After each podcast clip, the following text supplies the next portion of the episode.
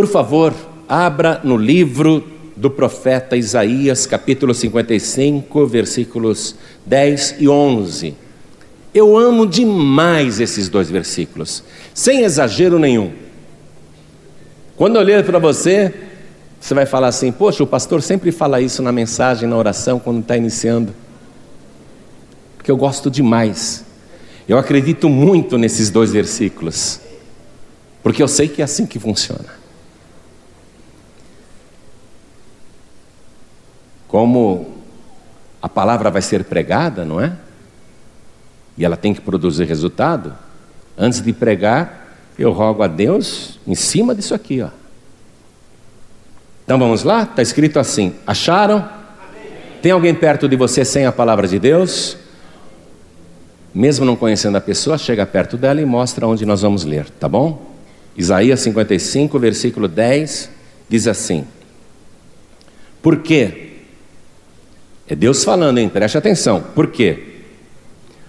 Assim como descem a chuva e a neve dos céus, e para lá não tornam, mas regam a terra e a fazem produzir e brotar, e dar semente ao semeador e pão ao que come, assim será a palavra que sair da minha boca.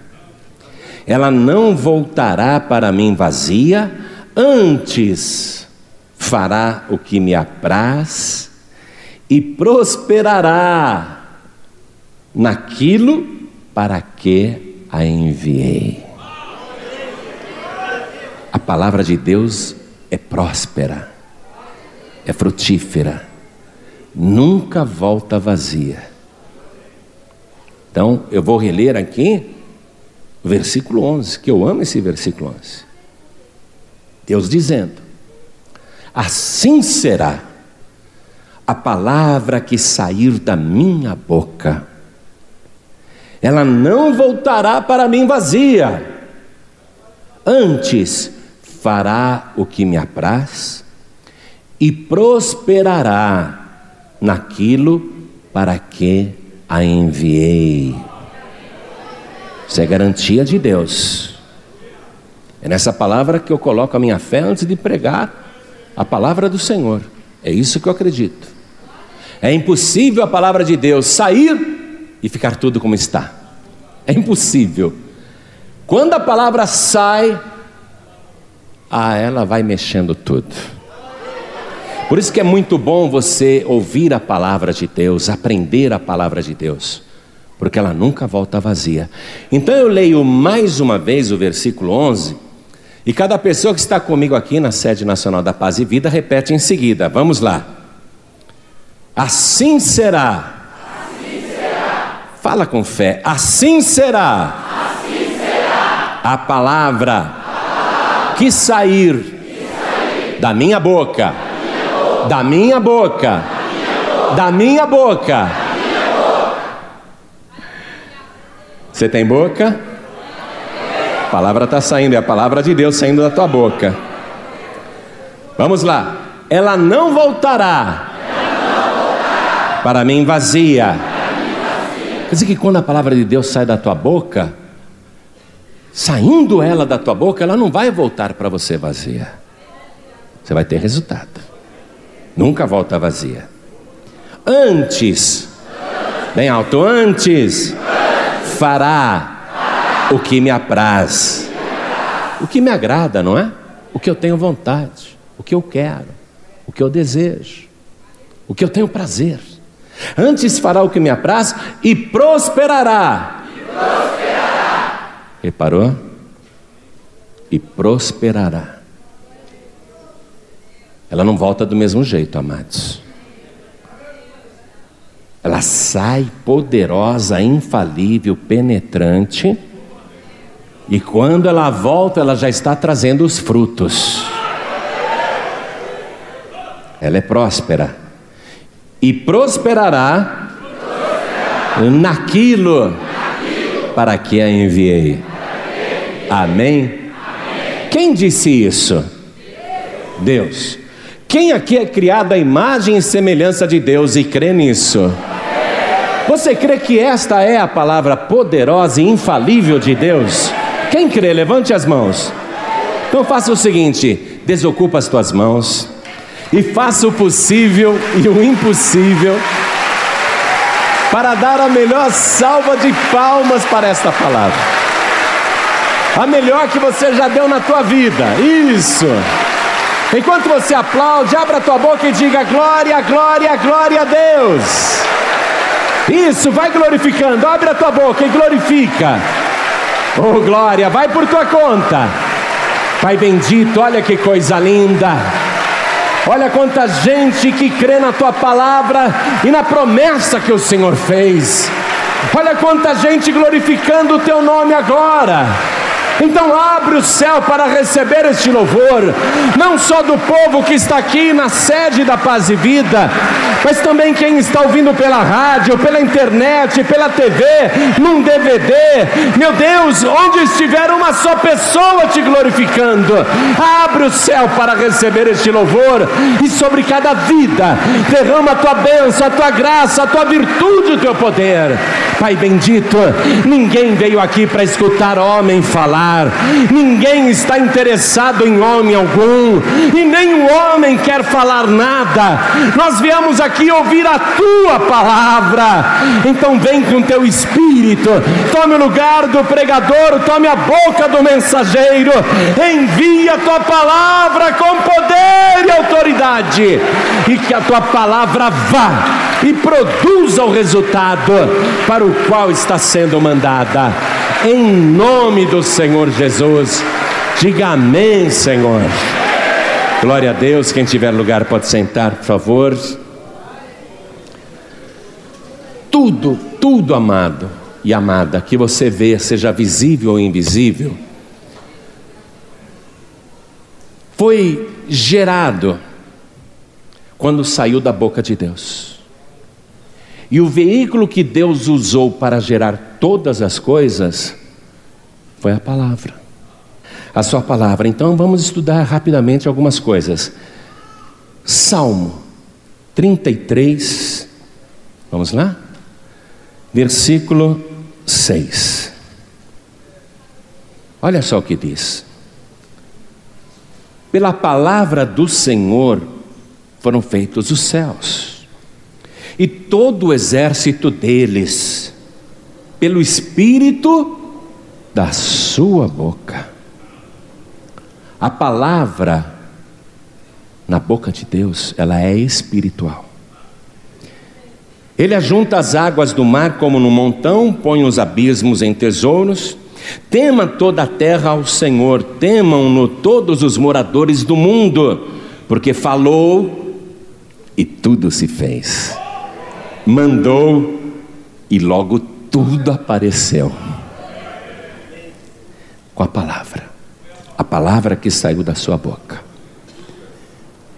Deus utiliza a palavra desde o princípio, basta ler o relato de Gênesis, você vai ver isso desde o primeiro capítulo. Agora, Deus, Ele só é Deus, porque Ele honra a palavra que sai da sua boca. É só por isso que ele é Deus, amados. Vamos no livro do profeta Jeremias. Livro do profeta Jeremias, capítulo 1. Vamos ler aqui o versículo 11. Um moço está dizendo que está vindo a ele a palavra do Senhor. A palavra. Essa palavra que é espírito e vida. E ele diz assim: esse moço chamava-se Jeremias mesmo. E ele diz assim: Ainda veio a mim a palavra do Senhor dizendo: Que é que vês, Jeremias? E eu disse: Vejo uma vara de amendoeira. E disse-me o Senhor: Viste bem, porque eu velo sobre a minha palavra para a cumprir. Tenha em mente que Jeremias era praticamente uma criança, filho de um sacerdote. Ele até disse para Deus: Eu sou uma criança, não sei falar. Do que, que uma criança tem medo? Pensa bem, especialmente na minha época, e na época do meu pai, na época do meu avô, na época da minha mãe, da minha avó. O que, que a gente tinha medo? Da vara. Aquela vara lá, aquela vara a gente corria dela. Deus pega esse garoto e dá para ele uma visão de uma vara de amendoeira. Ele já viu ali algo severo, muito sério. Não se brinca, não se discute quando tem uma vara de amendoeira na tua frente. Porque ela era usada para repreender as crianças desobedientes naquela época. O que é que você está vendo? Uma vara de amendoeira. Já começou a tremer. Receber açoites com aquela vara é receber cortes profundos em todo o corpo. Onde ela pega, ela retalha. Ele começou a tremer. Eu vejo uma vara de amendoeira. Deus diz: Você viu bem? Você sabe que lá no Ceará, no Ceará e deixa eu ver mais aonde, em Maceió, lá é costume no interior, principalmente no Nordeste, eles mostrarem uma vara de amansar burro. A vara é para amansar burro, mas também é para amansar filho desobediente. Lá no Nordeste é assim. Eu sei porque a minha empregada é de Maceió e ela morre de medo da vara de amansar burro. Porque o pai dela pegava a vara de amansar burro, enquadrava ela na hora, ela ficava boazinha, boazinha, acabava a rebelião. No Nordeste é a vara de amansar burro que põe medo. Mas aqui para Jeremias é a vara de amendoeira. Eu estou vendo uma vara de amendoeira. E Deus disse: Você viu bem, porque eu velo pela minha palavra para cumprir. Ou seja, Deus, Ele não permite que a Sua palavra se desvie ou se torne infrutífera. É por isso que Ele é Deus. Quando Deus fala, Ele cumpre. Amados, se Deus mentir uma única vez, tudo se desfaz. Então Deus não mente, Deus é verdadeiro. A palavra que ele profere, essa palavra rigorosamente vai produzir resultado, e enquanto Deus honrar a palavra que sai da boca dele, ele vai continuar sendo Deus. E é só por isso que ele é Deus, o Todo-Poderoso. Quem acredita que Deus é todo-poderoso?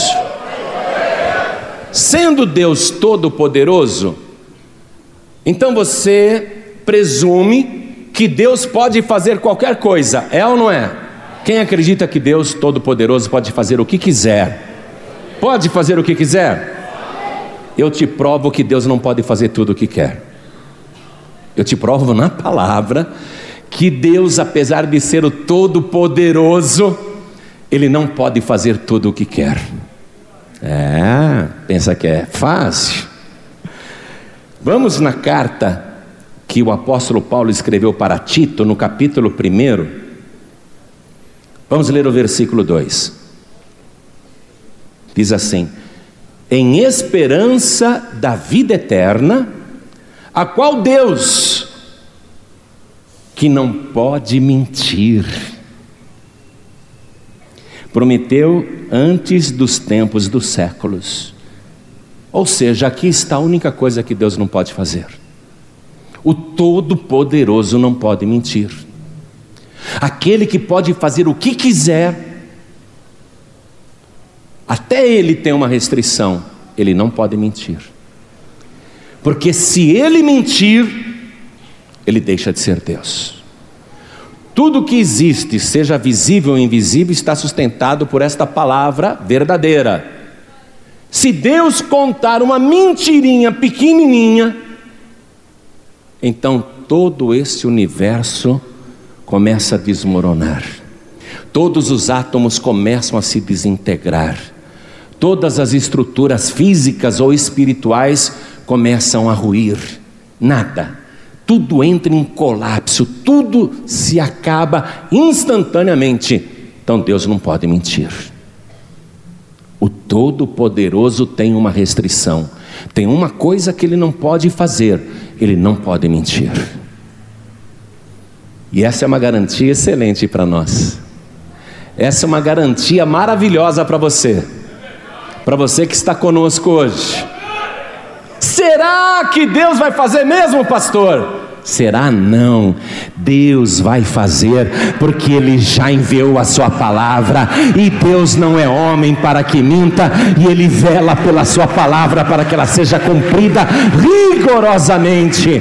Se você quer saber, não é que Deus irá fazer, a palavra de Deus já está prosperando na tua vida, Deus já está fazendo. Quando Jesus estava aqui na terra, ele fez uma declaração poderosa a respeito disso.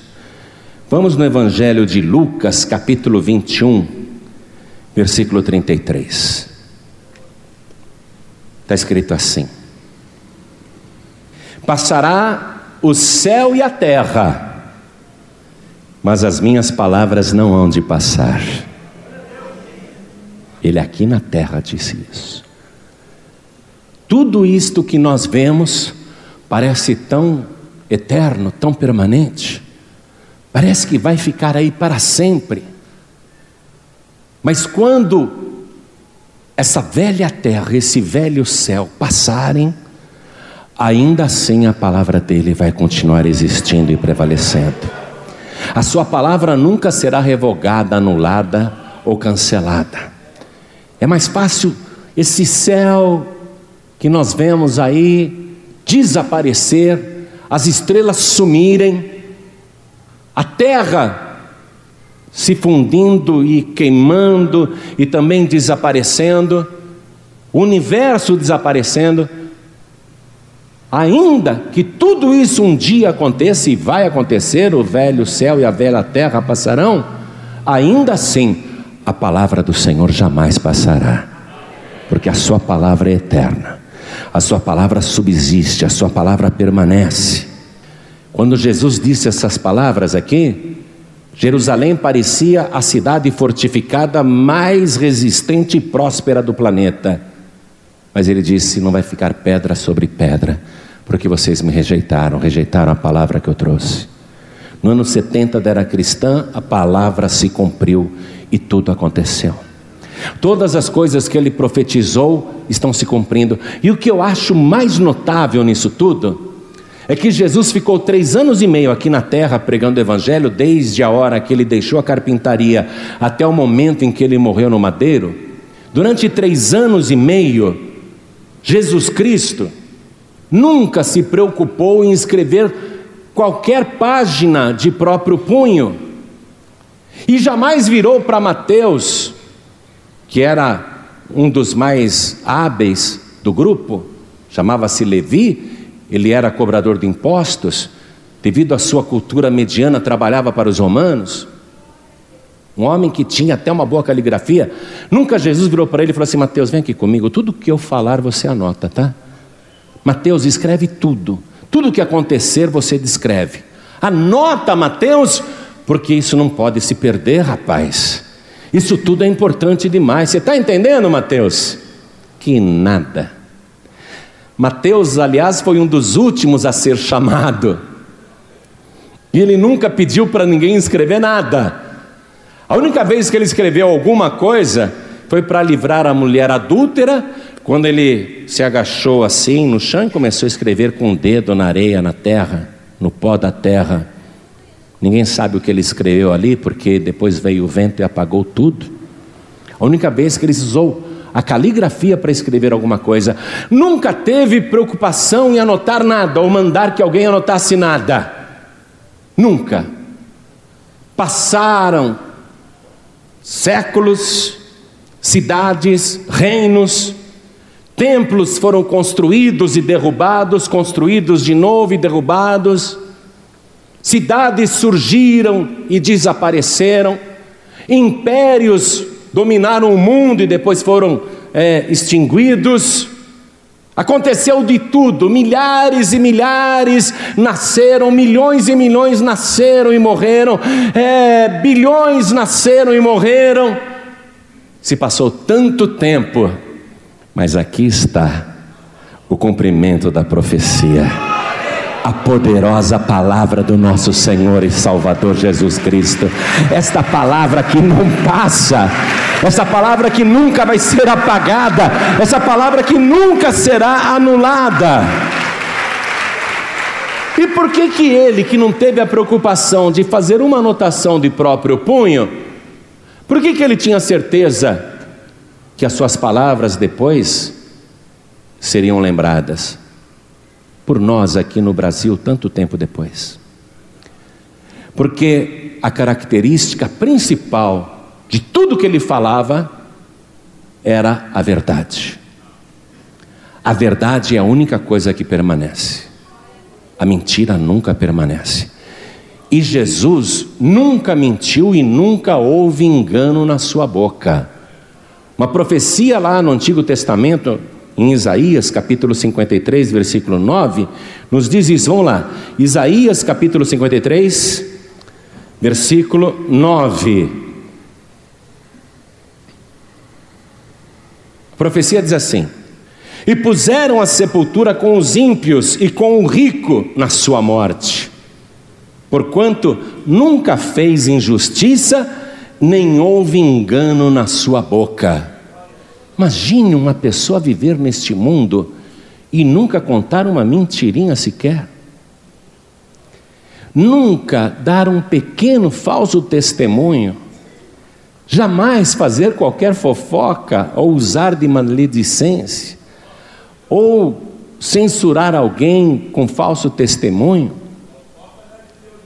Imagine como que uma pessoa consegue viver 33 anos e meio aqui na terra e nunca, nunca, nunca no seu lábio se achou qualquer engano, qualquer mentira. Como que alguém consegue isso? Nunca se achou engano na sua boca. E esse versículo completo que eu li para você diz que quando ele morreu, né? Isaías está escrevendo 700 anos antes dos fatos acontecerem. Isaías viu que aquele morto na cruz foi retirado do madeiro e ele não tinha uma sepultura e colocaram o seu cadáver no sepulcro de um homem rico, num cemitério onde só tinha pecadores. No entanto, colocaram o cadáver de Jesus na sepultura de um homem rico, José de Arimateia, que pensava na morte e fez aquele sepulcro para ele mesmo. Mas antes dele usar e inaugurar aquele sepulcro, ele viu que o Nazareno não tinha nenhuma sepultura. Então ele falou: Vamos colocar esse homem aqui, nesse jazigo que eu fiz para mim mesmo, mas vamos colocar esse homem aqui. E ele mesmo se encarregou do funeral de Jesus, juntamente com Nicodemos. Mas aquele homem nunca mentiu.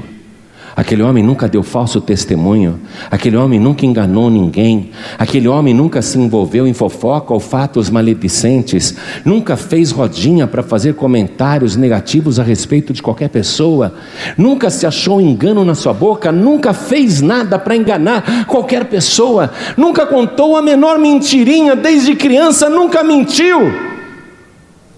Então colocaram o seu cadáver naquele sepulcro de um homem rico. É isso que disse a profecia. E o profeta viu, mas nunca houve engano na sua boca. Esta é a razão pela qual, devido à sua pureza e integridade, um homem sem pecado, esta é a razão pela qual ele não precisava de uma sepultura. Esta é a razão pela qual ele não precisava de um funeral. Esta é a razão pela qual ele não precisava ser chorado na sua morte. Esta é a razão pela qual ele não precisava ter o seu cadáver colocado num cemitério, porque nós sabemos que o que traz a morte é o pecado. O pecado, ele traz como recompensa e salário a morte. É por isso que em toda a sua vida, e é por isso que antes até da sua vida aqui na terra, jamais o céu se preocupou em preparar para ele um jazigo, uma sepultura, porque era impossível que a morte pudesse reter o mais santo dos santos, o mais puro de todos os puros, o único que não tinha um só pecado, o único de lábios puros, a morte, a sepultura não poderia detê-lo, e foi por isso que ele ressuscitou. Então, essa pessoa única, extraordinária, ainda em vida, nos ensinou algumas coisas a respeito da palavra e daquilo que sai da nossa boca. E olha só, ele disse que a nossa palavra tem que ser sincera e verdadeira, uma só. Então vamos lá, Evangelho de Mateus, capítulo 5, vamos ver aqui o versículo 37. Mateus, capítulo 5, versículo 37, é uma parte do seu sermão na montanha. Jesus falou assim para as multidões, e para nós também, lógico. Seja, porém, o vosso falar sim, sim, não, não. Porque o que passa disso é de procedência maligna. Jesus, quando deu esse ensinamento, ele viu que as pessoas, para confirmar que estavam falando a verdade, até juravam: Eu juro pelo céu, eu juro pelo trono de Deus, eu juro pelo templo de Jerusalém, eu juro pela minha vida, eu juro por Deus. Jesus disse: Olha só no versículo 36 nem jurarás pela tua cabeça, porque não podes tornar um cabelo branco ou preto. Ele proibiu o juramento, porque o juramento às vezes ele frisa e tenta confirmar uma mentira. A pessoa que verdadeiramente é de Deus, ela não precisa jurar. E a palavra que sai da boca desta pessoa de Deus tem que ser semelhante à palavra que saía da boca do próprio Senhor, uma palavra verdadeira. Se é sim, diga sim. Se é não, diga não. Não tente enganar com meias palavras. Então ele ensinou isso. Ele teve dois discípulos importantes, um chamava-se Paulo e outro chamava-se Tiago. E eles aprenderam essa lição e deixaram registrados para nós, em duas cartas, justamente esse ensinamento de Jesus. Segunda carta de Paulo aos Coríntios, capítulo 1, versículo 17. Segundo aos Coríntios, capítulo 1, versículo 17. Vamos ver o que Paulo aprendeu. Como que Paulo conduzia a sua vida. Paulo escreveu assim: E, deliberando isso, usei porventura de leviandade? Ou o que delibero o delibero segundo a carne, para que haja em mim sim, sim e não, não ao mesmo tempo, né? Ele está querendo dizer. Um homem de duas palavras. Antes, como Deus é fiel, a nossa palavra para convosco não foi sim e não, não foi uma palavra dupla. Não foram duas palavras. Como Deus é fiel, veja, Deus não mente. Então ele não podia mentir, ele não podia ser leviano. Como Deus é fiel, a nossa palavra para convosco não foi sim e não simultaneamente, ao mesmo tempo. Porque o Filho de Deus, Jesus Cristo, que entre vós foi pregado por nós, isto é, por mim, Silvano e Timóteo, não foi sim e não. Olha o exemplo que ele dá. Jesus não foi sim e não, não tinha palavra dupla. Era uma palavra só. Jesus não era homem de duas palavras, dois pesos e duas medidas. Porque o Filho de Deus, Jesus Cristo, que entre vós foi pregado por nós, isto é, por mim, e Silvano, e Timóteo, você vê que não é só Paulo que mantém uma palavra só, o Silvano e o Timóteo também, eles aprenderam igual. Não foi sim e não, Jesus não foi sim e não, mas nele houve sim. Porque todas quantas promessas há de Deus são nele sim. Isso é para você, meu amado, minha amada, preste atenção. Aquele que não mente, aquele que não tem duas palavras, ele fez muitas promessas. E essa palavra aqui que não mente, essa palavra verdadeira e fiel, está dizendo que todas as promessas que há em Deus, que há nele, são sim. Será que Deus vai fazer? Sim, amém. São nele sim, e por ele o amém, para a glória de Deus por nós. Então Paulo pregava dessa maneira, era assim. Agora vamos ver Tiago, se esse ensinamento era praticado e conferia no grupo que se intitulava Discípulos de Jesus, carta de Tiago. Carta de Tiago, vamos lá. Carta de Tiago, capítulo 5, nós vamos ver o versículo 12. Tiago, capítulo 5, versículo 12. Mas, sobretudo, meus irmãos, não jureis nem pelo céu, nem pela terra, nem façais qualquer outro juramento, mas que a vossa palavra seja sim, sim, e não, não, para que não caiais em condenação. Você vê? Isso é dogma, amados. A pessoa que quer ter uma palavra poderosa, ela não pode ter uma palavra dupla, ou ser uma pessoa de duas palavras. Tem que ser uma pessoa de uma palavra só. Se da boca da pessoa começa a sair uma palavra dupla, ela cria confusão no mundo espiritual. Porque o que produz tudo é a palavra. Então, se a pessoa uma hora fala uma coisa e outra hora fala outra, ou fala uma coisa e faz outra, não é? Ela está em contradição e está criando dúvidas e problemas no mundo espiritual, conflito espiritual. A pessoa não consegue colher o fruto da palavra próspera de Deus, porque a palavra que sai da boca da pessoa tem que ser uma só, verdadeira, sincera e honesta. A partir do momento que ela usa de subterfúgio e engano, num momento a sua palavra é sincera e verdadeira, no outro momento a palavra não é sincera e verdadeira. Então, como que a palavra que foi enviada vai prosperar naquilo para o qual foi enviada, se num momento saiu com um objetivo e logo em seguida saiu uma palavra diferente? Olha a confusão, olha o choque, porque tudo é feito pela palavra. Nós fomos criados à imagem e semelhança de Deus, e os seres humanos são os únicos seres deste planeta que conseguem dizer palavras com inteligência, palavras com sentido. Você pode ensinar um papagaio a falar, mas ele não sabe o que ele está falando.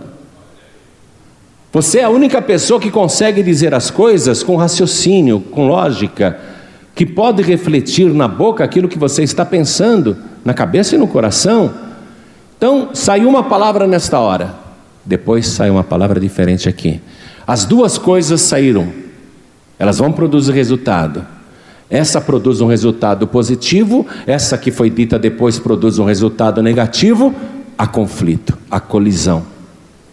Que prosperidade, que prosperidade poderá haver numa palavra dupla. É isso que está sendo ensinado aqui. Às vezes a gente acha que não é tão grave, não é? Contar uma mentirinha pequenininha porque eu já vi que até pastores, alguns, não todos, ensinam isso. Não, tem mentirinha santa. Eu não entendo o que é uma mentirinha santa. Eu não entendo como uma mentirinha pode ser santa. Pastor, olha só. Outro dia estavam argumentando comigo. Pastor, tem mentira que precisa ser dita. Imagina só. A mulher traiu o cara, mas gosta dele. Aí ele chega para a mulher desconfiado e diz: Meu amor, você me traiu? Ela não vai dizer para ele: Sim, meu amor, eu te traí, mas eu te amo. Ela vai dizer que não, porque ela se arrependeu.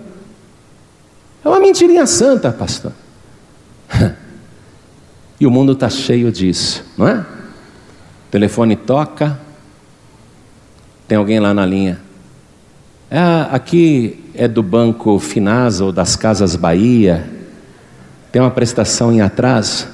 Eu queria falar com a dona da casa. Ah, é? É, é do Finasa? É sobre uma prestação atrasada? A mãe já está do outro lado. Não, não estou. Uma mentirinha santa. Isso é mentira santa? O que está acontecendo? Uma confusão no mundo espiritual. Amados, a mentira não traz livramento para ninguém. A pessoa pensa que se livrou com a mentira, mas Jesus disse o seguinte: Conhecereis a verdade, e a verdade vos libertará. Você quer livramento? Está aqui, na verdadeira palavra de Deus, na verdade que sai da tua boca. Eu já contei uma experiência aqui quando eu era pequeno, eu tinha assim, deixa eu ver, uns seis anos, mais ou menos. Teve uma crise no Brasil e o meu pai, ele trabalhava como alfaiate e todos os clientes sumiram. Eu me lembro dessa época. Eu me lembro de um ovo sendo frito e dividido com os meus irmãos, um ovo para dividir em quatro. A minha mãe era tão santa que ela falava rapidamente: Eu não gosto de ovo, para não precisar dividir em cinco. Mas não era mentira mesmo. Ela fazia um sacrifício pelos filhos. A minha mãe, tudo que ela ia dar de sobremesa, ela dividia pelos filhos. E aquele período me deixou assim marcas terríveis, por causa da vontade que eu tinha e não podia, como criança, satisfazer.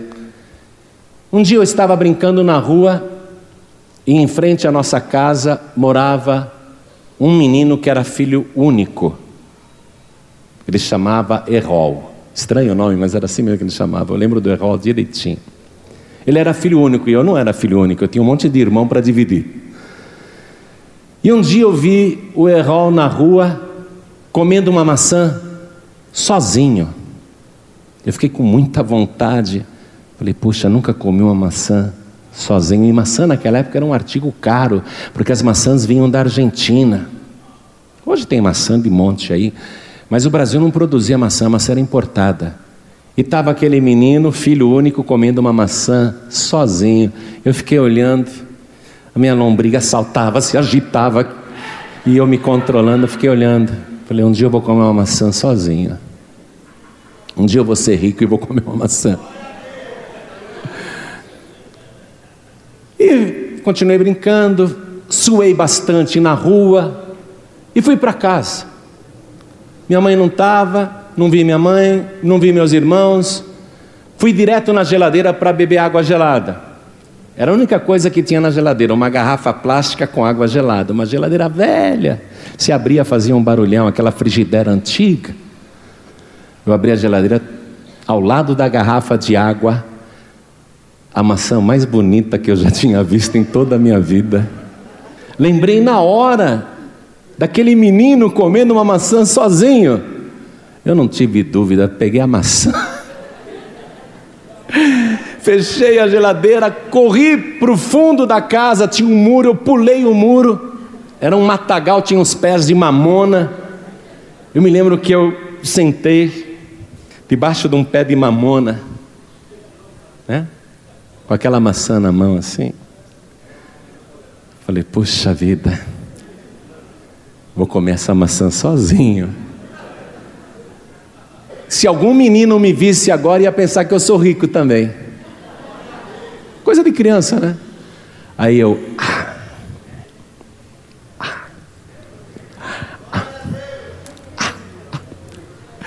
Comi a maçã inteira, joguei o talinho fora e fui brincar. Aquela lombriga já estava tranquila, saciada, eu estava em paz. fui brincar. De noite, minha mãe deu a janta para todos nós e a gente foi para a sala. Era uma TV preto e branco assim, com a imagem toda ruim. A gente estava assistindo um programa, aí o meu irmão mais velho fala assim: Mãe, tem sobremesa? Minha mãe falou: Tem sim. Bibia, e ela me chamava de Bibia, né? Bibia, vai pegar aquela maçã na geladeira. Quando ela falou isso, eu senti a maçã pular dentro de mim. Eu pensei em falar, mãe, eu comi, mas eu tive medo. Tive medo. Vai, Bibia, vai pegar maçã. Tá. E fui pensando, e agora, o que eu faço? E todo mundo lá na sala. Eu fui para a cozinha, abri aquela geladeira velha com bastante estardalhaço assim, fazendo barulho chacoalhei a geladeira, fiz que fiquei olhando na prateleira de baixo e de cima, geladeira vazia, só tinha uma garrafa com água, fiz que estava procurando. Ô oh, mãe, a maçã está em cima ou está embaixo? Eu sabia que a maçã já estava aqui embaixo. Tá em cima, menino. Ô mãe, não tô vendo não. E já apavorado. Aí veio todo mundo, meus irmãos na frente. Chegaram antes da minha mãe. Cadê a maçã? Cadê a maçã? Tinha uma maçã aqui. Minha mãe pôs os quatro filhos enfileirados. E minha mãe ensinou a gente a não jurar. Dentro desse ensinamento. Minha mãe sempre foi uma mulher de Deus, uma profeta. Ela ensinou a gente a orar, ensinou a ter temor de Deus. Ensinou a gente a nunca jurar. Tinha que ser palavra de honra. Palavra de honra bastava. Palavra de honra? Palavra de honra. Bastava. Aí minha mãe começa pelo mais velho. E eu já estou sabendo o que vai acontecer. Minha mãe parecia uma gigante para mim assim. Foi você que comeu maçã? Não, mãe, lógico que não. Foi você que comeu maçã? Não, mãe, claro que não. Bebia? Bebia, foi você que comeu maçã? Não, mãe, eu não comi. E fiquei olhando para ela. Pequenininho, não tinha nem tamanho para alcançar a geladeira, estava lá só para fazer número. Aí ela volta no mais velho. Palavra de honra. Que não foi você que comeu a maçã? Quando ela falou isso, eu falei, ai, e agora? Ela vai me obrigar a dizer palavra de honra. E eu não posso, não posso, não posso falar uma palavra de honra falsa. Se eu falar uma palavra de honra falsa, ela me disse que eu vou para o inferno. Mãe, palavra de honra. Aí eu já estava pensando: vou para o inferno ou não vou? Vou para o inferno ou não vou? Será que vale a pena ir no inferno por causa de uma maçã ou é melhor eu falar a verdade e apanhar? Vou para o inferno ou não vou? Falo palavra de honra falsa ou eu falo a verdade? O que, que eu faço? Aí ela me chamou de Mazola, que era o meu outro apelido, né? ela já sabia que era eu. Mazola. Palavra de honra que não foi você que comeu maçã. Aí eu fiquei olhando para ela. Vou para o inferno, não vou. Vou para o inferno, não vou. Pensando, o que, que eu faço? Vou para o inferno, não vou. Hein? Palavra de honra que não foi você? Vou para o inferno, não vou. Palavra de honra. Já estava entregue, né? Já estava na cara. Palavra de honra que não foi você? Fui eu. Fui eu, mãe. Fui eu, fui eu. Eu preferi apanhar do que ir para o inferno, né? Eu tenho temor de Deus desde pequeno. Fui malandro, mas tinha medo, né? Temor é o princípio de tudo. Meus irmãos, guloso, gordo, eu era gordinho, seu gordo. Mas eu não lembro da minha mãe ter me castigado. Acho que ela não bateu, não. Eu não lembro. Acho que ela não bateu, não. Acho que eu só levei uma bronca mesmo. Essa foi a história da maçã. E eu tenho isso para mim até hoje, amados. Se você me perguntar uma coisa e ela for contra mim, eu vou falar a verdade. Se eu por acaso não quiser confessar, eu também não vou mentir. Se me perguntar alguma coisa e eu ficar quieto, é porque eu não quero mentir, não é? Mas também não quero dar certeza, né? Mas até hoje eu sou assim, eu não minto, eu não minto, eu não minto. Não adianta, pode me torturar. Você está obrigado a mentir, eu não minto, eu não minto, eu não minto, amados, eu não consigo, não consigo. Desde pequeno eu sou assim. Não consigo mentir, não consigo levantar falso testemunho. Quando eu falo um negócio, você pode acreditar que é verdade. Se eu falar um negócio para você, pode confiar que eu estou falando a verdade. Eu não minto, eu não minto, eu não minto nunca. E mesmo uma pessoa que não mente, não basta apenas ela não mentir. Tem outras coisas que a palavra de Deus exige da nossa boca. Não é só a gente falar a verdade. Tem outras coisas que a palavra de Deus exige para que a nossa palavra seja verdadeira. Então vamos comigo aqui no livro de Levítico, capítulo 19. Estou no Antigo Testamento agora, tá? Lá atrás. Levítico, capítulo 19, versículo 16. Olha o que Deus diz aqui, amados. Não andarás como mexeriqueiro, alguma tradução aí deve estar como fofoqueiro, não é isso? Não andarás como mexeriqueiro entre o teu povo, não te porás contra o sangue do teu próximo, eu sou o Senhor. Quer dizer, a fofoca, eu posso fazer uma fofoca verdadeira, não é? Eu posso contar uma coisa sobre uma pessoa, eu não estou mentindo, eu só estou espalhando.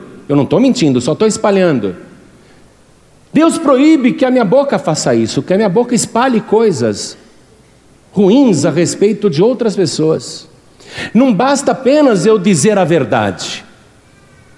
Eu posso, por exemplo, é, ver você fazendo uma coisa errada, vai. Eu passei lá em frente àquele bar na esquina e eu vi você virando de uma vez um rabo de galo. Pegou no balcão e mais um aí. Eu vi. Se eu sair contando para qualquer pessoa, sabe quem eu vi, rapaz, tomando uma cachaça aqui no bar? Fulano de tal. Eu não estou inventando coisa, eu não estou mentindo, mas o que, que eu estou fazendo? Fofoca. Um mexerico. E Deus proíbe. Olha só, porque quando eu sou mexeriqueiro, você viu o que Deus falou ali? Eu me coloco contra o sangue do meu próximo. Mesmo fazendo uma fofoca verdadeira, eu estou destruindo aquela alma. E Deus não quer que nenhuma alma seja destruída com a palavra que sai da minha boca, com qualquer fofoca. Vamos reler? Não andarás como mexeriqueiro entre o teu povo, não te porás contra o sangue do teu próximo. Uma fofoca mata uma pessoa, amados. Se você quer ter uma palavra poderosa, você não pode ser fofoqueiro nem mexeriqueiro. Se você gosta de dar as últimas notícias, ser o jornal diário lá na tua empresa, no teu escritório, ou na tua família, ou na tua vizinhança, você que gosta de ser o rádio, que sabe as últimas novidades e espalha tudo de todo mundo, tua palavra nunca vai ser poderosa, porque você se coloca contra a vida de uma pessoa. E Deus diz: Eu sou o Senhor, sou eu que estou mandando. Quando Deus dá uma ordem assim direta, isso é chamado de mandamento proibitivo. Teologicamente quer dizer isso. Não andarás como mexeriqueiro, é um mandamento proibitivo. E ele está dizendo: Eu sou o Senhor, sou eu que estou proibindo. É proibido, amados. Atenção que eu vou repetir: Deus proíbe a fofoca, mesmo que o fato que está sendo espalhado seja verdadeiro. Por isso que tem muita gente que às vezes ora com fé, mas a sua palavra não produz resultado. Porque ela tem esse defeitinho. E Deus não honra a palavra que sai da boca dessa pessoa. Tem mais algumas coisas que enfraquece a palavra que a gente diz. Vamos no Salmo de número 12. Você está aprendendo a palavra de Deus. Isso é importante. Isso é importante para o teu ensinamento, para coisas que você vai colocar em prática a partir de hoje, amados. Salmo de número 12, vamos ler a partir do versículo 2. Cada um fala com falsidade ao seu próximo. Falam com lábios lisonjeiros e coração dobrado. Ou seja, com a boca elogia, mas no fundo é outra coisa. A pessoa não é sincera. Palavra dupla. O Senhor cortará todos os lábios lisonjeiros e a língua que fala soberbamente, pois dizem: com a nossa língua prevaleceremos. Os bens são nossos. Quem é o Senhor sobre nós? Você vê que uma pessoa que mente ou que usa um lábio enganoso, ela chama o Senhor como se fosse um qualquer. Pode ver que Senhor aqui está com letra minúscula. Quem é o Senhor sobre nós? Não tem temor de Deus. Por causa da opressão dos pobres e do gemido dos necessitados, me levantarei agora, diz o Senhor. Porém, salva aquele para quem eles assopram, sabe que espalham coisas? As palavras do Senhor são palavras puras, como prata refinada em forno de barro e purificada sete vezes. Tu nos guardarás, Senhor, desta geração nos livrará para sempre. É a garantia da pessoa que é verdadeira. Deus se coloca diretamente contra o lábio enganoso. Essa pessoa não vai ter uma palavra próspera, porque a sua língua vai ser cortada. Olha aqui, ó. Releia o versículo 3: O Senhor cortará todos os lábios lisonjeiros. O que quer dizer isso? Que a palavra que saiu da boca da pessoa vai ser cortada. Essa palavra não prospera. O Senhor corta essa palavra que saiu daquele lábio enganador, ou fofoqueiro, ou mexeriqueiro. Não é? Às vezes a pessoa não está enganando, está falando a verdade, mas com uma maledicência. Deus corta o lábio dessa pessoa, a sua palavra não é poderosa, porque a palavra de Deus é pura. Quando alguém faz alguma coisa errada, escute, diz alguma coisa errada, enganosa, ou mesmo verdadeira sobre outra pessoa, ou faz um comentário ruim sobre outra pessoa, ainda que seja verdadeiro o comentário, e quando a pessoa é descoberta, é apanhada, ela diz: era brincadeira, falei brincando. Hã? Isso é comum, é comum ou não é? Era brincadeira, poxa, falei brincando. A pessoa é apanhada e diz: Não, eu estava brincando. Era brincadeira, não falei por mal. Deus condena isso também. Vamos aqui no livro de Provérbios, capítulo 26, versículo 18. Isso é muito sério, amados. A pessoa quer ter uma palavra poderosa, mas ela age totalmente de maneira diferente da que Deus ordena. Provérbios capítulo 26, versículo 18 diz assim: Como louco que lança de si faíscas, flechas e mortandades, assim é o homem que engana o seu próximo e diz: Fiz isso por brincadeira. Fiz isso por brincadeira. Depois que você lançou uma flecha maldizente ou maledicente, depois que você lançou uma fofoca, a palavra de Deus está dizendo que é como uma flecha que foi e não volta mais. E a pessoa diz: Fiz por brincadeira, mas olha só, ela se colocou contra o sangue de muita gente, prejudicou muita gente. Sem lenha o fogo se apagará. Quer dizer, não dá para ficar alimentando uma fofoca. Ah, é mesmo? E sabe o que eu soube também? O pessoal está pondo lenha na fogueira. Sem lenha o fogo se apagará, e não havendo maldizente, cessará a contenda. A melhor coisa é você não revidar, não responder, não acrescentar o mal. Ah, você está falando isso de mim? E você que é isso, isso, isso? Está pondo lenha na fogueira. Mas a palavra está ensinando. Não havendo maldizente, cessará a contenda. A melhor resposta é o silêncio. Como o carvão é para o borralho e a lenha para o fogo, assim é o homem contencioso para acender rixas. Pessoa que vive acendendo inimizade, é uma pessoa contenciosa, gosta de contenda, gosta de ver conflitos. Essa pessoa trabalha contra Deus, contra a palavra de Deus, porque ela vive levando coisas para criar conflitos. Versículo 22. As palavras do maldizente são como deliciosos bocados que descem ao íntimo do ventre. Ah, é mesmo? É? Aí já passa para outra pessoa, você não sabe o que eu fiquei sabendo. Parece uma coisa deliciosa, mas ela está vomitando aquilo, você percebe? Desce no ventre como um bocado delicioso, mas na verdade ela está vomitando aquilo.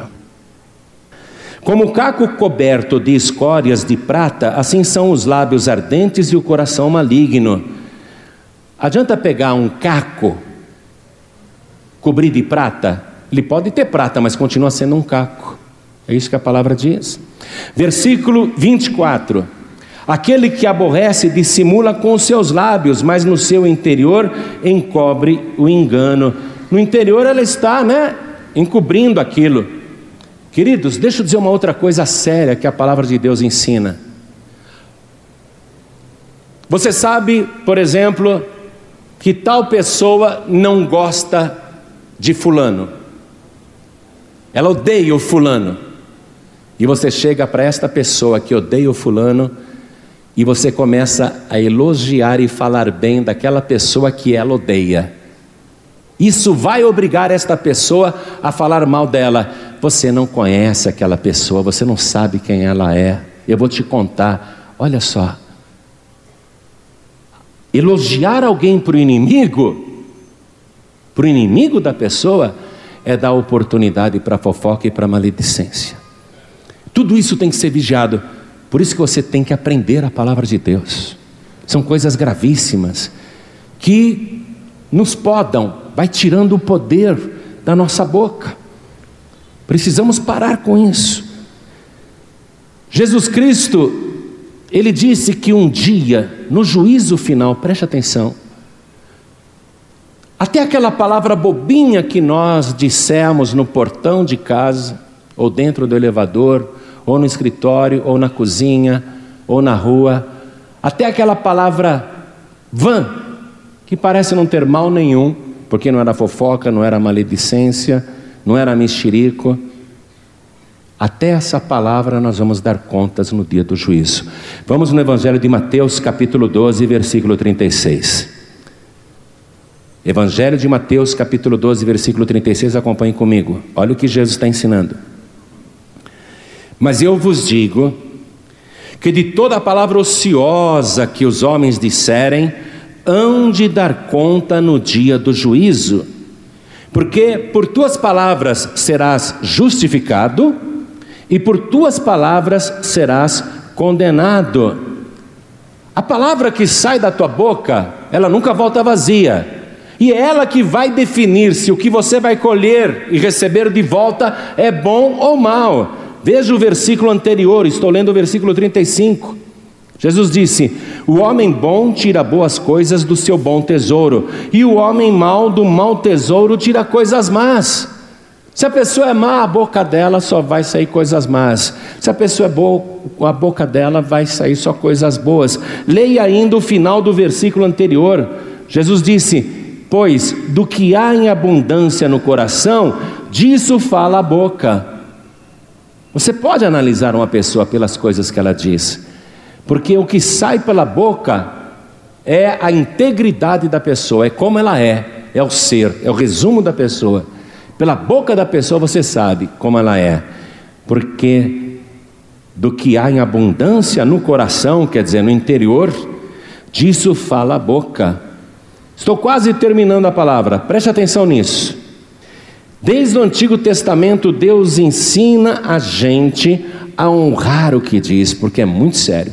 Se você quer ter uma palavra poderosa, o que sai da tua boca tem que ser puro, honesto, bom, verdadeiro, tem que vigiar o que sai da tua boca. Você tem que fazer que nem o serrador. Você sabe como é que o serrador faz? O marceneiro faz? Ele tem uma madeira aqui para cortar, ele está com o serrote na mão. Ele vai serrar uma vez só, mas antes de serrar, ele mede duas vezes. Porque se ele medir uma vez só e serrar, e se ele mediu errado, ele não utilizou aquela madeira. Nós temos que fazer que nem o serrador, medir duas vezes e serrar uma vez só. Ou seja, pensar no que vai dizer. Vamos comigo em Eclesiastes, livro de Eclesiastes, capítulo 5, versículo 4. Isso é forte, amados. Isso é muito forte. Quando a Deus fizeres algum voto, o que é um voto? É uma promessa que você se obriga a cumprir.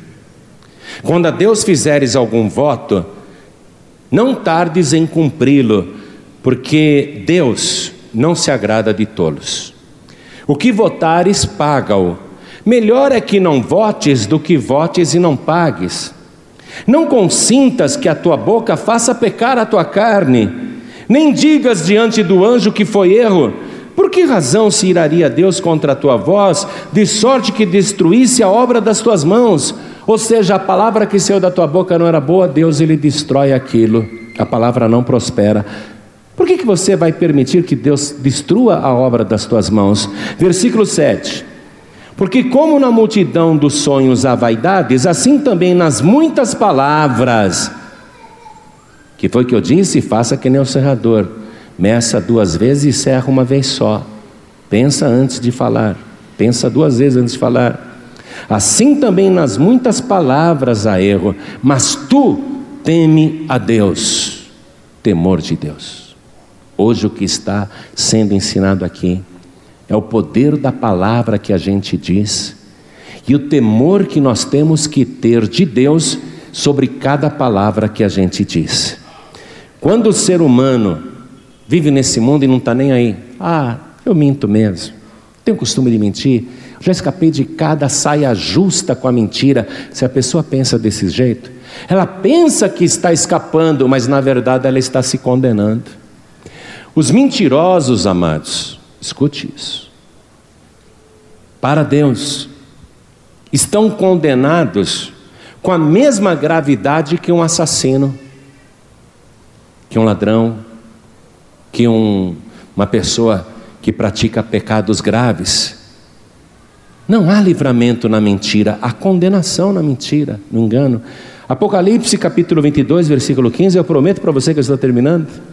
Não queria terminar, não. Queria ficar falando com você. Apocalipse capítulo 22, versículo 15. Mas hoje alguma coisa tem que mudar na tua vida. Hoje você tem que sair daqui com uma consciência nova sobre a palavra que sai dos teus lábios. Isso é para o resto da vida e por toda a eternidade. Apocalipse capítulo 22, versículo 15 está escrito assim: Olha só, quem está falando isso é Jesus, hein? Vê o versículo 16: Eu, Jesus, é ele que está falando. Versículo 15, ele declara: Ficarão de fora os cães quem são os cães? Aqueles que não dão valor às coisas santas, às coisas sagradas. Aqueles que não têm temor de Deus. Ficarão de fora os cães. Lá no Oriente Médio, até hoje, quando eles querem xingar alguém que é herege, eles falam: é um cão infiel. Lá no Oriente, todos os estrangeiros são chamados de cães infiéis. É nesse sentido aqui, ó.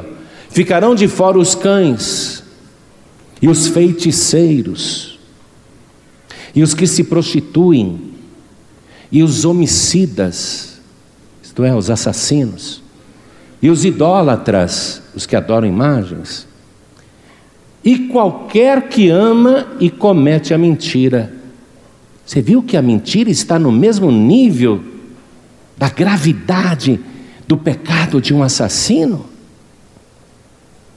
que assim como um assassino vai ficar de fora, o mentiroso vai lhe fazer companhia?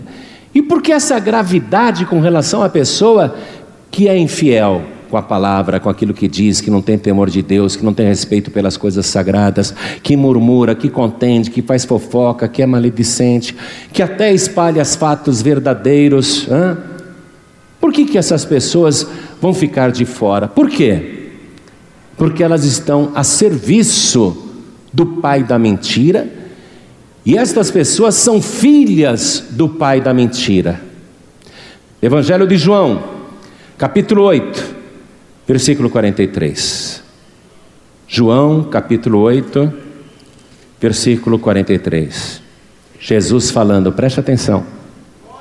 Por que não entendeis a minha linguagem? Ah, é a fala dele agora. É difícil entender essa mensagem que você está ouvindo, porque ela causa temor, amados. E o temor é o princípio, é o princípio de tudo. Mas Jesus, ele pergunta: por que não entendeis a minha linguagem? Por não poder desouvir a minha palavra. A pessoa não quer ouvir. Deus está esclarecendo e a pessoa não quer ouvir. Vós tendes por pai ao diabo e quereis satisfazer os desejos de vosso pai. Ele foi homicida desde o princípio e não se firmou na verdade, porque não há verdade nele. Quando ele profere mentira, fala do que lhe é próprio, porque é mentiroso e pai da mentira. Quem usa mentira é filho do diabo. Os homicidas serão lançados no lago de fogo e enxofre. Os mentirosos, eles destroem almas. Deus disse isso. Não ficarás como mexeriqueiro no meio do meu povo? Não se colocarás contra o sangue do meu povo? Porque a fofoca, a maledicência, a mentira, Essas coisas destroem uma alma, a pessoa é assassina do mesmo jeito. Por isso que os mentirosos estão juntos com os assassinos e ficarão do lado de fora. E Jesus está sendo claro aqui: quem mente é filho do diabo. Mas porque vos digo a verdade e não me credes. Quem dentre vós me convence de pecado? Hã? Jesus estava lá com os discípulos que dormiam com ele em todos os acampamentos onde Jesus pernoitava, eles pernoitavam, Jesus levantava, eles iam atrás, eles conviveram com Jesus três anos e meio, acompanharam todos os seus passos. Jesus não era uma pessoa em público e uma outra pessoa nos bastidores, ele não era sim e não, ele era sim, sim e acabou. Uma pessoa verdadeira o tempo todo. E ele desafia aqui, ó, quem dentre vós me convence de pecado? Pedro podia falar: Ah, eu vi sim, eu vi o senhor fazendo uma lá, pensa que eu não vi? João podia dizer: Não, eu vi uma coisinha na tua reputação aí, eu sei, vou ficar quieto, mas eu sei. Ali ninguém podia falar nada. Porque tanto Pedro como João e como todos os apóstolos e até os demônios todos declaravam: Tu és o santo de Deus, o verdadeiro Senhor. Na sua boca não se achou engano nem mentira. Quem dentre vós me convence de pecado? Ninguém. Ninguém. E se vos digo a verdade, porque não credes? Se ele está falando a verdade, por que, a pessoa não crê? Olha o versículo 47, amados. Assim, quem é de Deus, escuta as palavras de Deus. Quem é de Deus, escuta as palavras de Deus. Por isso vós não as escutais, porque não sois de Deus. E esse é o ponto principal.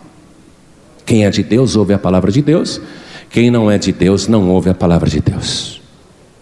Quem é de Deus fala a verdade e vive pela verdade, e quem não é de Deus vive na mentira.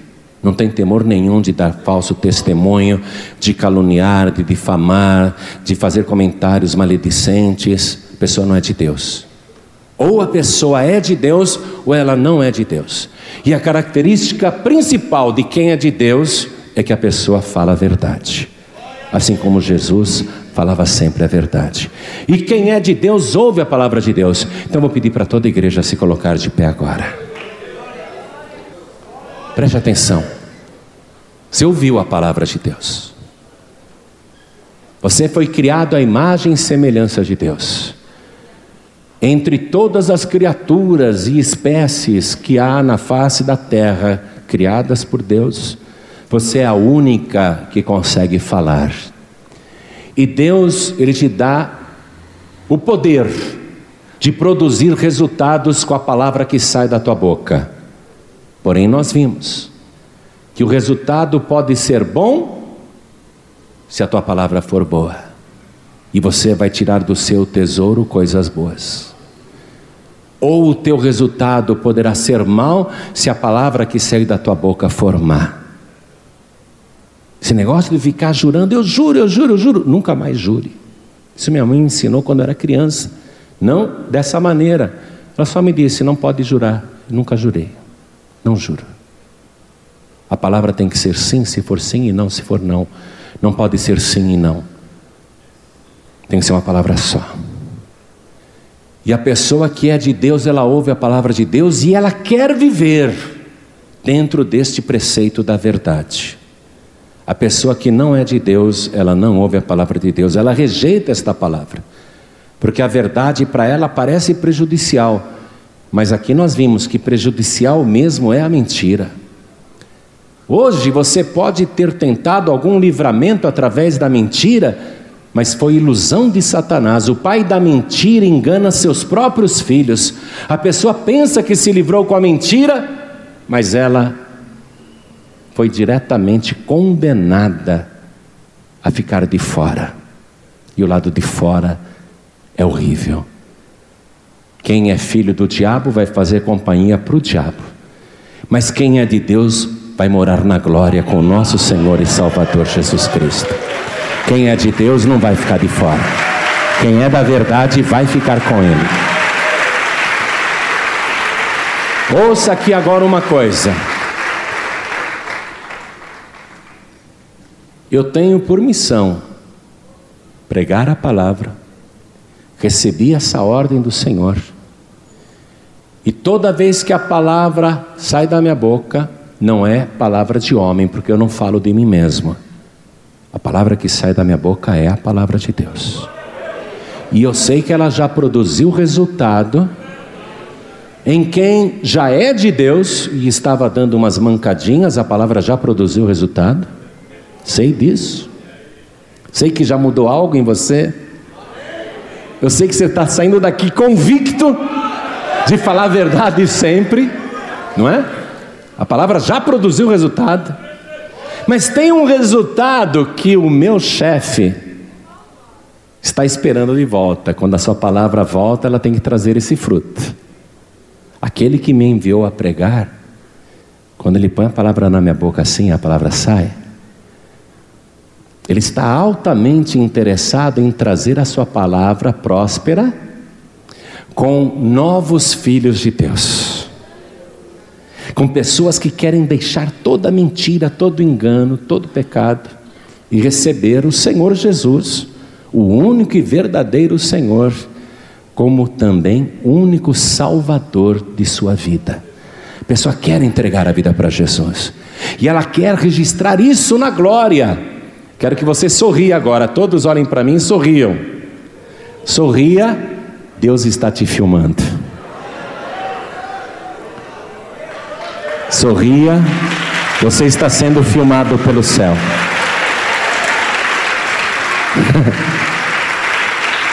e agora, Nessa filmagem que o Senhor Jesus está contemplando, Ele quer ver novas pessoas que, com arrependimento, ouviram a palavra, creram, têm temor de Deus e quer obedecer, quer entregar a vida para Jesus, quer que Jesus purifique os seus lábios, quer que o Senhor faça que nem Ele fez com Isaías, quando era novato também. Isaías não era nem profeta, ele teve uma visão do trono de Deus, os serafins voando, não é? Com duas asas os serafins voavam, com duas eles tapavam o rosto para não ver Deus, porque Deus é tão santo que até o serafim morre se contemplar para o próprio Deus face a face. Por isso que eles tapavam os olhos com as duas asas que nem os serafins, que são, é, vamos dizer, as criaturas celestiais mais altas e elevadas. Deus é tão santo que nem os serafins podem olhar diretamente para Deus. Tapam os olhos com duas asas e com duas cobrem os pés. Porque o pé é o símbolo da fraqueza humana ou da fraqueza dos seres. Porque é o pé que conduz a pessoa para o erro. Tapavam os pés para que a sua vergonha não fosse exposta. E aqueles serafins diante do trono, com as asas tapando o rosto, voavam em volta do trono, Isaías ficou vendo isso, e eles diziam: Santo, Santo, Santo. Voavam e diziam: Santo, Santo, Santo, é o Senhor dos exércitos. Mas Isaías olhou diretamente para aquele que estava no trono, e ele começou a chorar desesperado: E agora eu vou perecer porque eu sou um homem de lábios impuros.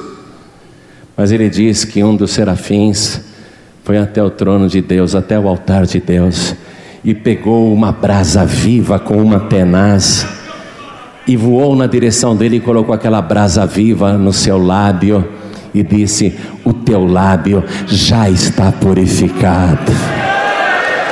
A purificação vem do Senhor, é Ele que purifica os teus lábios, e a brasa viva está aqui no altar, ó. Depois daquele episódio da maçã, minha mãe me chamava de brasa encoberta. Porque eu, até a hora de ser intimado a falar a palavra de honra, eu estava com a cara mais limpa do mundo. Eu fiquei com o apelido de brasa encoberta na minha família. João Ribeiro é um brasa encoberta. Mas agora você está vendo aqui uma brasa viva no altar de Deus. Não sou mais uma brasa encoberta. O meu lábio já foi purificado. Agora eu sou uma brasa viva. E aqui tem brasa viva. para purificar o teu lábio, e mais que isso, tem o sangue de Jesus para te purificar de todo o pecado. Tudo que você tem que fazer agora, você que creu nesta palavra e tem temor de Deus, e quer viver diferente a partir de hoje, você que quer receber o Senhor Jesus como único, suficiente, exclusivo e eterno Salvador, olhem todos para mim.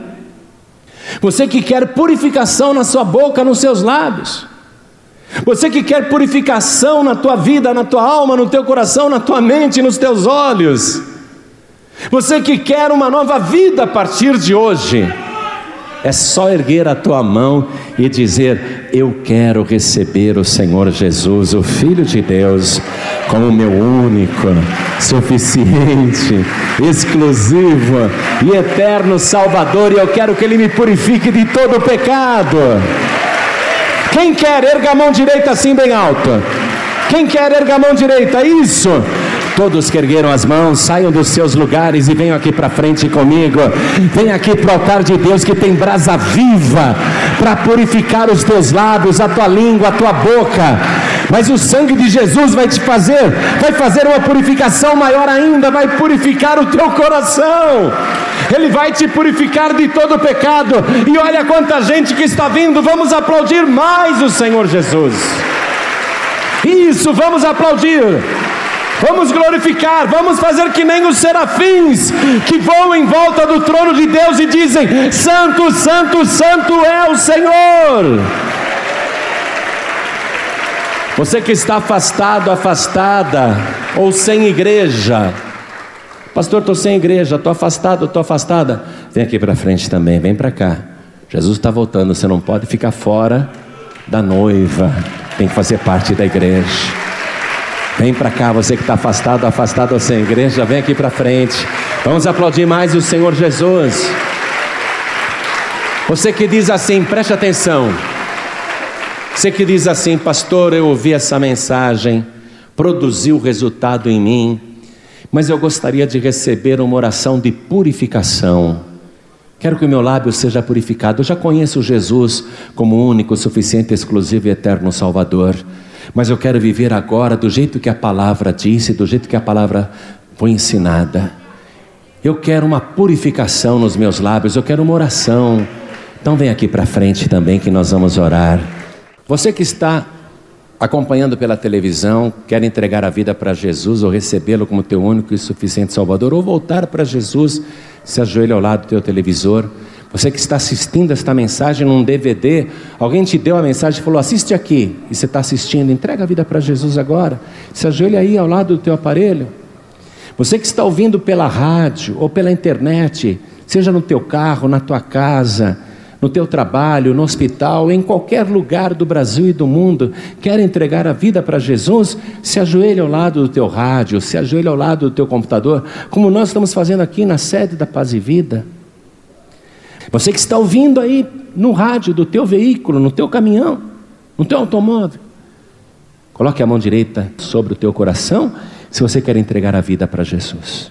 Você que está comigo aqui na sede nacional da Paz e Vida, em São Paulo, coloque a mão direita sobre o teu coração e ore assim comigo: Meu Deus e meu Pai, eu ouvi a tua santa palavra, esta palavra pura, verdadeira, fiel, poderosa, que o Senhor enviou e produziu resultado na minha vida.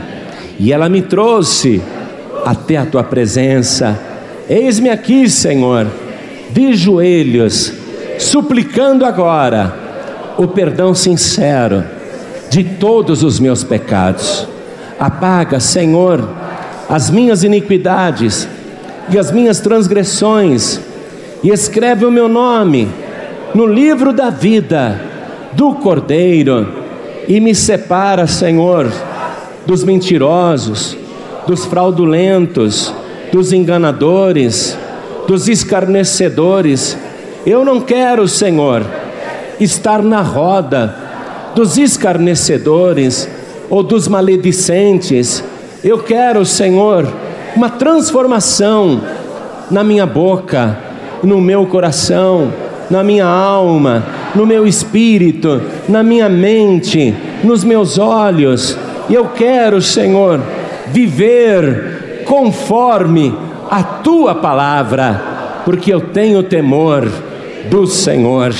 E é por isso, meu Pai, que eu te suplico, eu não tenho outro Senhor, nem outro Salvador, nem outro Redentor, a não ser o meu Senhor Jesus, e é pelo sangue dele que eu suplico, me purifica agora de toda iniquidade, de todo pecado, e coloca, Senhor, uma brasa viva nos meus lábios, me purifica agora a boca, a língua, me purifica, Senhor, e me transforma, porque eu quero viver a partir de hoje como cópia do Senhor, a verdadeira e poderosa palavra de Deus. Meu Pai bendito, muito obrigado por tudo isso e não me deixe esquecer a tua palavra, não me deixe voltar atrás, nem desistir, mas fica comigo para a glória do teu nome, até o dia da minha morte ou até o dia da tua volta, em nome de Jesus, o meu único, suficiente, exclusivo e eterno Salvador, para todos sempre. Amém. Você acabou de receber as boas novas do Evangelho através de João Ribe Palharim, um oferecimento dos pregadores do telhado. Participe da reunião de Paz e Vida. Para informações, acesse pazevida.org.br. Paz e Vida, lugar de gente feliz e ungida.